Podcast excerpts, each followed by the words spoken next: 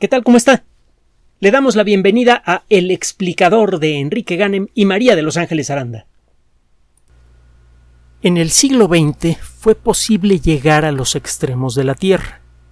El polo norte, el polo sur, la montaña más alta, la cima más profunda.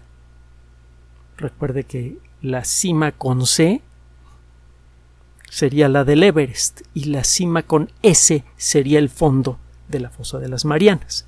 El caso es que llegamos a los extremos de la Tierra. Gracias al desarrollo primero de la aviación avanzada y, la fotografía aérea y luego de los satélites artificiales, pudimos por primera vez crear un mapa completo de la Tierra. El primer mapa en toda la historia de la humanidad en el que no existen incógnitas, no existen terrenos sin, sin explorar, o cuando menos eso es lo que parece. Esta situación generó una falsa sensación de autosuficiencia, una, una falsa sensación de ah, conocimiento perfecto. Llegamos a creer que ya teníamos todo lo que ya habíamos visto todo lo que había que ver cuando menos en la superficie de la Tierra. Y la realidad es que, como sucede con el conocimiento en general, el desarrollo del conocimiento científico que permitió eh, la construcción de estas tecnologías que nos han permitido crear estos mapas perfectos de la Tierra, lo que han revelado no es el tamaño de nuestro conocimiento, sino la profundidad de nuestra ignorancia. La exploración profunda del océano ha revelado la existencia de estructuras geológicas, por ejemplo, que eran absolutamente desconocidas para nuestros ancestros. Y eh, vaya, incluso en, en últimas fechas, algo comentamos recientemente, se han encontrado campos de volcanes debajo del océano, mucho más grandes de lo, de lo que se creía, y esos volcanes, cuando menos en algunos casos, están emitiendo dióxido de carbono, que está contribuyendo desde luego con las cifras altas de dióxido de carbono que nosotros generamos directa o indirectamente. Así que incluso si de veras el dióxido de carbono llegara a resultar responsable de un asunto de calentamiento global, eh, no todo ese dióxido de carbono sería generado por la sociedad humana. De hecho, estaría por verse quién es el principal productor de ese dióxido de carbono, si la naturaleza o nosotros. Pero bueno, ese es otro rollo. Lo que ha revelado esto es que conocemos al fondo del mar menos que a la superficie de la Luna, por ejemplo, o a la superficie de Marte. Esto es cierto en parte porque la Luna y Marte no tienen una cubierta de muchos kilómetros cúbicos de agua, como los océanos terrestres, que realmente representan un gran reto para eh, eh, la creación de mapas eh, terrestres ultra detallados. No existe tecnología en la actualidad que pueda penetrar muchos kilómetros de agua para hacer un mapa detallado del fondo del mar. Hay radares que, si usted escoge cuidadosamente la, las características de la señal que envía el radar. Recuerde que el radar es un dispositivo que emite un pulso de ondas de radio muy intenso y luego detecta el eco generado por ese, por ese pulso. Si lo analiza usted de la manera apropiada, puede generar un mapa de la topografía de aquello que rebotó la onda de radio. Y bueno, si usted escoge la frecuencia de la onda de radio de la manera apropiada, puede llegar a penetrar muchos metros de agua pero no los 4 o 5 kilómetros que en promedio tiene el océano mundial. No hay forma de hacer un mapa de radar de la superficie de, del fondo del mar. E, y es por esto que sí tenemos mapas mucho más completos de la superficie de Marte o de la Luna que no tienen océanos, o incluso de Venus, que nunca hemos podido ver con nuestros ojos la superficie, excepto con la ayuda de cuatro sondas eh, soviéticas que lograron descender en la superficie de Venus y tomar una fotografía cada una de ellas. Lo que sabemos de la superficie de Venus, que es mucho, es gracias al radar de una sonda automática, el Magallanes, o la sonda Magallanes que entró en órbita de Venus en el siglo pasado y levantó un mapa de radar muy detallado. Entonces, realmente conocemos la verdadera superficie geológica de nuestro planeta menos que lo que conocemos de Venus, de Marte o de la Luna.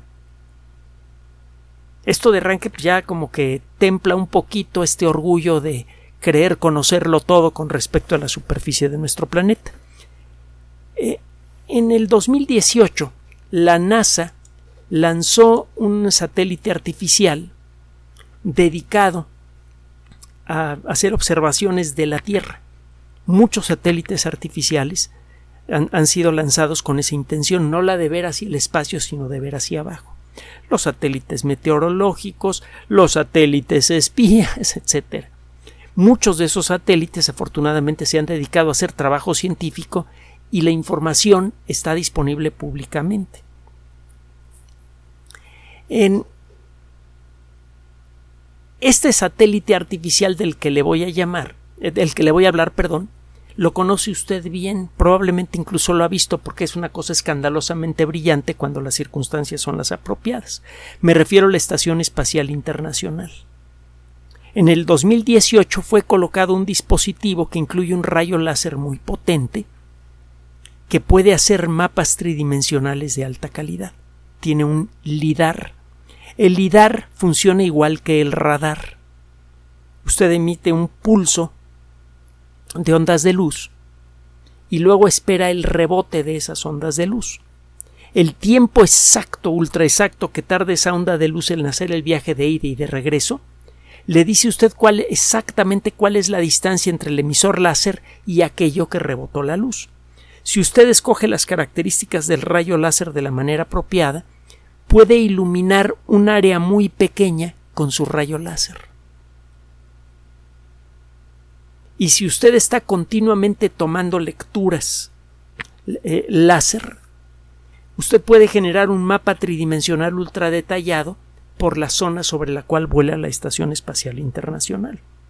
Si usted mantiene activo este sistema durante semanas o meses, pues eventualmente la Estación Espacial Internacional acaba volando por encima de casi todo el territorio del planeta. Y usted puede hacer una imagen ultra detallada de aquello que está usted iluminando con su lidar. Una imagen tridimensional muy precisa. El eh, dispositivo, el aparato que incluye al lidar que fue instalado en la Estación Espacial Internacional, se conoce como Global Ecosystem Dynamics Investigation, investigación dinámica global de los ecosistemas. Es un láser ecológico, pocas palabras. ¿Para qué sirve este láser? Bueno, usted puede encontrar información en la página web original de este, de este proyecto. Es gedi con g, g e d umd.edu. La información está abierta para todos aquellos investigadores que estén interesados en, ella.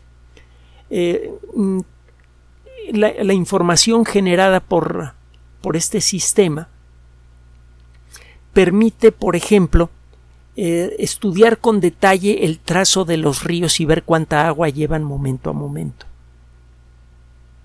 Permite determinar qué es lo que está ocurriendo con el suelo en algunos lugares críticos del planeta, por ejemplo en las selvas tropicales. Esto permite, también entre otras cosas, darse una idea más clara de cuánta de la energía del Sol está siendo absorbida por el suelo. Y esto a su vez es oro molido para los investigadores que quieren estudiar el, funcionamiento de la atmósfera. Entre otras cosas, GEDI se ha encargado de hacer mapas ultradetallados de lo que sucede en una región de nuestro planeta que para nuestra vergüenza es tanto o más desconocida que la superficie de la Luna. Y me refiero al dosel alto de la selva. En las selvas tropicales tiene usted grandes árboles de decenas de metros de altura, a veces de varias decenas de metros de altura, y todos tienen más o menos la misma altura al final. Si usted observa la selva desde el aire, ve una especie de alfombra verde que cubre el territorio. Si usted le pregunta a un ecólogo, le dirá que la selva, eh, eh, en forma vertical, la selva está dividida en estratos. Y en cada estrato, a distintas distancias de la parte superior, que es el dosel alto, encuentra usted distinto tipo de bichos y distinta cantidad de hojas. Lo que dicen incluso algunos de los textos más ah, importantes en el mundo de la ecología es que se estima que la, la cantidad de hojas por metro cúbico que encuentra usted en la selva aumenta según se acerca usted al dosel alto. Que la densidad de hojas y también la densidad de plantas parásitas que se le pegan a, a los árboles, por ejemplo las bromelias o las orquídeas, también aumenta según se acerca usted a la parte superior del dosel alto. El caso es que es muy claro que una buena parte del número total de especies conocidas para la biología moderna se encuentran en la selva y se sospecha que la mayoría de las especies que hay en las selvas se encuentran en el dosel alto. Muchas aves, por ejemplo, anidan en el dosel alto de la selva. Muchos insectos parecen vivir únicamente en el dosel alto. ¿Por qué es vergonzoso para nosotros, los científicos en general y los biólogos en particular, este rollo? Porque resulta que hemos tratado de estudiar el dosel alto de la selva de muchas maneras diferentes y, esto ha resultado ser escandalosamente difícil, porque necesita usted encontrar la manera de suspender una canasta con un científico que a lo mejor puede tener un poquito de acrofobia, es decir, que a lo mejor hasta le tiene miedo a las alturas, con todo y su equipo, para que pueda hacer observaciones detalladas del tipo de la densidad de hojas, el tipo de bichos y todo esto a distintos niveles en una selva. Y no se vale hacer una observación. Si usted de veras quiere estudiar cómo está estratificada una selva, tendría que hacer miles de observaciones de este tipo. Y el llevarse a la selva, eh, vaya, desde un machete para arriba, es muy difícil. Cuando usted entra a una selva, y vaya si lo sabremos ángeles y un servidor, cada cosa que lleva usted al cabo de un rato parece pesar una tonelada. El ambiente de las selvas es especialmente complicado. Mucha gente piensa que la vida es más ah, fácil en los trópicos porque hace eh, siempre mucho calor, nunca hace frío, se consigue comida con facilidad, etcétera, etcétera. Y se supone que eso hizo que las culturas en el mundo tropical fueran más flojas y por eso las culturas en climas templados sacaron ventaja de esto. Y esto es pura basura. Resulta que es mucho, inmensamente más difícil sobrevivir e inmensamente más difícil progresar en medios tropicales. El, el calor de arranque ya es un, un, gran obstáculo que es muy difícil de vencer, aunque esté usted supuestamente acostumbrado o acostumbrada al calor porque ha vivido desde siempre en un ambiente como estos. No es cierto. La fisiología humana tiene sus límites y sus características. Usted puede vivir décadas en un ambiente supercálido y aún así sufrir prácticamente igual que un primerizo una ola de calor, sobre todo si ese calor es húmedo. Además, en la selva se encuentra usted montones de parásitos que se le pueden meter en el hígado, en, el, en la vesícula biliar, en las, eh, el tejido de las piernas, en los ojos, etcétera, etcétera, etcétera. Se encuentra usted unos parásitos verdaderamente horripilantes y una cantidad tremenda de animales venenosos y de eh, enfermedades tropicales gravísimas. Entonces, sobrevivir en esos ambientes es difícil. Eh, el estudiarlos es, desde luego, escandalosamente complicado y tiene bastante riesgo. Ir una o dos veces a la selva, etcétera, pues, eh, sí, eh, puede resultar incómodo, pero ciertamente es algo perfectamente sobrevivible. Pero el dedicarse por décadas al estudio de las selvas tropicales tiene un, involucra un esfuerzo físico muy importante requiere de un entrenamiento especial, de cuidar mucho la dieta y todo eso, si es que quiere usted sobrevivir el tiempo suficiente para retirarse. Entonces, en buena medida por esto, el llevar el pesado y complejo equipo que es necesario para poderse suspender de un árbol que puede tener muchas docenas de metros de altura, para ver qué clase de bichos y de plantas se encuentra, es muy difícil. Y el problema es que los árboles no cooperan. No siempre puede usted colgar una canastilla de un árbol en un lugar en donde va a encontrar muchas especies que estudiar. Ah, bueno, y desde luego falta obviamente un asunto más por resolver, que primero tiene que colgar, alguien tiene que subirse a colgar la, la canastilla para que luego se pueda usted subir en ella.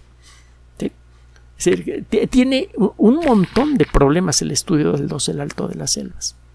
Además, falta por mencionar también, desde luego, que los sitios más interesantes a estudiar están muchos kilómetros tierra adentro, que hay que echárselos a pie. Vaya, ni siquiera existe la opción de que lo avienten usted en paracaídas, que ya sería por sí una, experiencia un tanto eh, intensa para este, descender en medio de la selva para ponerse a trabajar.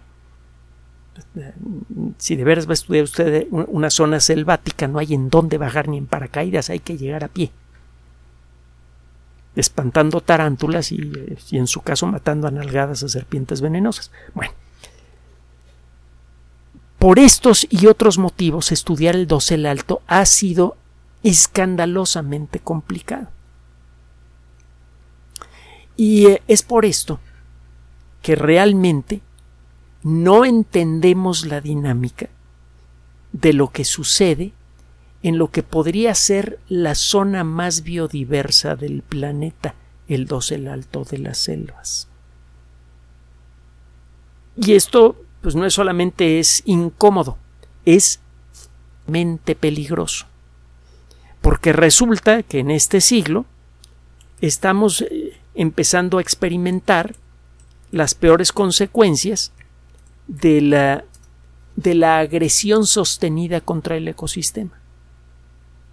empezamos a ver que o corregimos rápidamente el rumbo y empezamos a tratar de la mejor manera posible al ecosistema y tratamos de recuperarlo, o por allá del año 2050, híjole, vamos a enfrentar una situación que bien podría ser la más peligrosa en toda la historia de nuestra especie. Una situación que realmente puede poner en muy serio riesgo nuestra, nuestro futuro. Entonces, eh, nos urge encontrar la manera de estudiar el dosel alto nos surge eh, eh, para eh, evaluar mejor qué impacto tiene el dosel alto de la selva en el funcionamiento de los ecosistemas grandes, por ejemplo las selvas, qué impacto tiene el dosel alto de las selvas en el clima. Resulta que de la precisamente del dosel alto es que se emite una cantidad muy importante de eh, sustancias que actúan como en núcleos de condensación. Ya lo hemos comentado en otras ocasiones. Estas sustancias atraen a las moléculas de, agua que hay en el aire, las, ah, eh, las unen unas con otras y se empiezan a formar gotitas visibles a simple vista. Si se forman muchas de ellas, aparece una nube. Estas sustancias son formadoras de nubes y es uno de los principales motivos por los que encuentra usted muchas nubes en un lugar como, en el, Amazonas. Si usted tumba las selvas, desaparecen las nubes. Y las nubes pues, son blanquitas, ¿verdad? Y reflejan una buena parte de la luz del sol hacia el espacio. Quita usted las nubes, la luz del sol cae a plomo en el suelo, calienta el suelo, calienta la atmósfera y tiene usted un calentamiento global antropogénico que no es producido por dióxido de carbono, lo hemos dicho muchas veces. hay muchos motivos por los cuales hay que estudiar al dosel alto de la selva. Y por eso se, lanza Hedy. Hedy está midiendo con una precisión exquisita en fracciones de segundo eh, el perfil tridimensional de todo aquello que ilumina con su láser. Cuando vuela por encima de una selva, Hedy hace un mapa tridimensional detallado del dosel alto, pero no solo del dosel alto. El láser puede penetrar en los huecos entre las hojas y puede llegar a mayor profundidad. Esto le permite a usted hacer un mapa tridimensional bastante detallado de lo que está sucediendo, no solamente en el nivel alto, sino eh, alturas intermedias de, de una selva. Puede usted empezar a muestrear en miles y miles de sitios en todo el mundo, en selvas tropicales de todo el planeta, no solamente cómo es el perfil del dosel alto, sino puede empezar a generar perfiles de las distintas capas que supuestamente existen entre el dosel alto de la selva y el piso. Se supone que deberían existir varios estratos muy bien definidos. Eh, acaba de ser publicado un trabajillo que pues está eh, causando está poniendo rojos de un poquito de pena y en algunos casos hasta de coraje a muchos ecólogos. Si usted va por la calle y ve una persona con la cara roja, desfigurada de coraje y así como balbuceando, hay una cierta probabilidad importante que se trate de un ecólogo que leyó este trabajo. Eh, salió publicado en la revista Environmental Research en el capítulo de ecología. Environmental Research es una revista ya bien establecida y eh, tiene eh, capítulos, como les llaman allá, segmentos de la revista dedicados a distintos temas y hay uno dedicado a la ecología. ¿Qué es lo que aparece en este trabajo? Pues se supone que el dosel alto es la última capa de, Ah, de, de, la selva y que en una selva tiene usted varios estratos muy definidos antes de llegar al suelo. Ya lo dijimos montones de veces. Bueno. En eh, los pocos años que lleva de operación, Hedy ha logrado observar muchas veces más territorio selvático y con mucho más detalle que el que habían conseguido varias generaciones de ecólogos subidos en sus canastitas. Algo que, era un trabajo, como le dije a usted antes, escandalosamente complicado, pesado, físicamente agotador y además riesgoso. De andar colgando de a, 30, 40 metros de altura en algunos casos por encima de una selva, sostenido por una una cuerda que se supone que está bien, en buen estado, ¿verdad? Una canastita, pues no es algo que sea, digamos que, que es algo que mejor no le cuente usted a la compañía de seguros. Porque si no, o le suben mucho la prima o le cortan, o le cortan el seguro. Bueno, eh, gracias a esta tecnología, a esta tecnología paradójica, ha sido posible estudiar con gran detalle la estructura de las selvas. Después de muchas décadas de caminar por las selvas y estar a pocos metros de aquello que se quería estudiar y no, no se podía, se ha conseguido la curiosa situación de que desde el espacio y con la mayor comodidad posible se ha podido estudiar mucho mejor la estratificación de las selvas. Eh, lo que encuentran los autores que analizaron los datos de Hedy que fueron obtenidos sobre selvas tropicales, porque recuerde que Hedy está trabajando en toda la superficie de la Tierra, está observando toda la superficie de la Tierra. Los investigadores buscaron los datos que corresponden a, selvas como la, de Amazonas y otros, otros eh, bosques eh, tropicales, otras selvas tropicales, y lo que encontraron es que se creían que la cantidad máxima de hojas que había en los árboles y en general en las selvas estabas en la parte superior.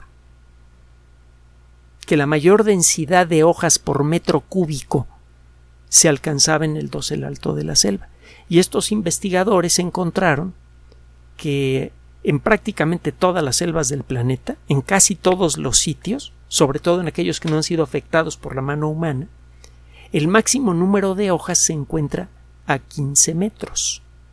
Eso de arranque hace que muchos autores de libros famosos de ecología tengan que hojear su libro, buscar alguna página y ponerse a borrar lo que escribieron, porque hay que reescribirlo de nuevo.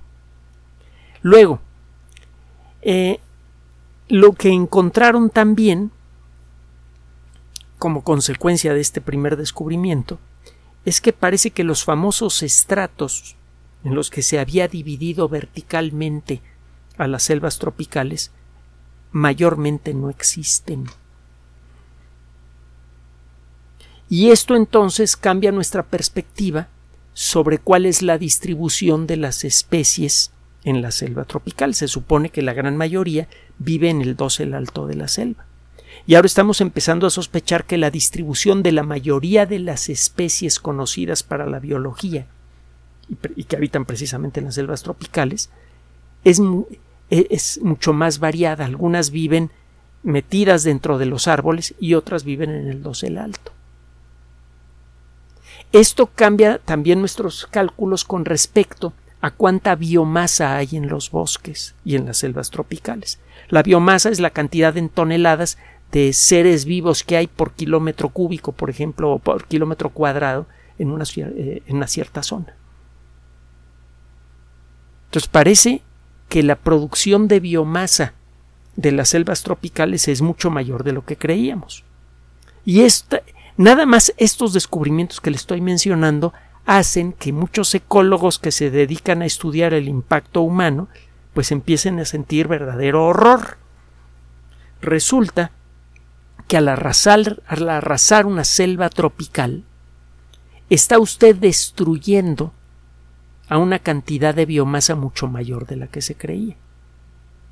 Un montón de toneladas de seres vivos son destruidos cada vez que alguien rapa una selva para sembrar su maíz o lo que sea que, siembre, su trigo. Ese material rico en carbono que antes estaba atrapado en seres vivos ahora regresa a la atmósfera en forma de dióxido de carbono. Las selvas son capaces de absorber mucho dióxido de carbono y fijarlo en el cuerpo de seres vivos, en el suelo, en, la madera de los árboles. Eso ya lo sabemos. Y es natural esperar que si usted empieza a rapar muchas selvas, ese dióxido de carbono que antes era fijado en seres vivos, ahora se encuentra en la atmósfera. Eso hace que aumente la cantidad de dióxido de carbono en la atmósfera. Pero resulta que la contribución al aumento de dióxido de carbono por el rapado de las selvas parece ser muy superior de lo que creíamos. Otra de las cosas que hay que cambiar en los libros de texto de ecología. Como consecuencia de eso, estamos dándonos cuenta que una fracción grandísima del dióxido de carbono que estamos midiendo ahora en la atmósfera no proviene necesariamente del escape de los automóviles ni de las fábricas, que ciertamente están echando mucho sino de otro proceso que no tiene nada que ver con la industria del petróleo, sino con el problema de la sobrepoblación y con la perspectiva de explotar la naturaleza al máximo para generar la mayor cantidad de riqueza posible al corto plazo para poder llenar los bolsillos con oro. Este, este asunto de, de tratar de, de generar una superabundancia y concentrarla en pocas manos. Esos dos factores son los que están destruyendo a la selva. Y al hacerlo probablemente se están convirtiendo en los principales generadores de, gases de efecto invernadero. Entonces todo el rollo de que hay que reducir la producción de petróleo y que el escape de los automóviles y que mejor use la bicicleta todo esto con, que, que se traen los del panel intergubernamental de cambio climático se pone en duda también como consecuencia de esto. Este trabajo está haciendo que muchos expertos en ecología, tanto en centros de investigación como en organizaciones como el panel intergubernamental de cambio climático, peguen de brincos de sus asientos, o cuando menos que mentalmente lo estén haciendo, porque está revelando que mucho de lo que se ha consignado en libros de texto sobre ecología, cuando menos en lo que a la selva se refiere, está, en pocas palabras, completamente equivocado. Estamos arrasando ecosistemas que no entendemos, pero que sí sabemos con claridad que son cruciales para el bienestar ambiental de nuestro planeta. Estamos recibiendo muchas advertencias de parte de la ciencia. El problema es que nadie la está escuchando. El único rollo que llega a los oídos de la gente en relación a la protección ambiental tiene que ver con el asunto del calentamiento global antropogénico producido por el escape de los automóviles y las fábricas. La verdadera historia se está perdiendo en el silencio y eso nos podría costar muy caro. Gracias por su atención. Además de nuestro sitio electrónico www.alexplicador.net, por sugerencia suya tenemos abierto un espacio en Patreon, el explicador Enrique Ganem, y en PayPal, el explicador patrocinio por los que gracias a su apoyo sostenemos este espacio. Puede usted descargar gratuitamente estos audios en formato MP3 en Spotify y en iTunes como El Explicador sitio oficial y en SoundCloud como El Explicador y con formato de video en YouTube en El Explicador sitio oficial. Recuerde nuestras redes sociales de siempre, Twitter Enrique-Ganem y en Facebook Enrique Ganem sitio oficial, El Explicador y los grupos que usted ya conoce. Finalmente, el explicador siempre somos María de Los Ángeles Aranda y Enrique Ganem. Gracias.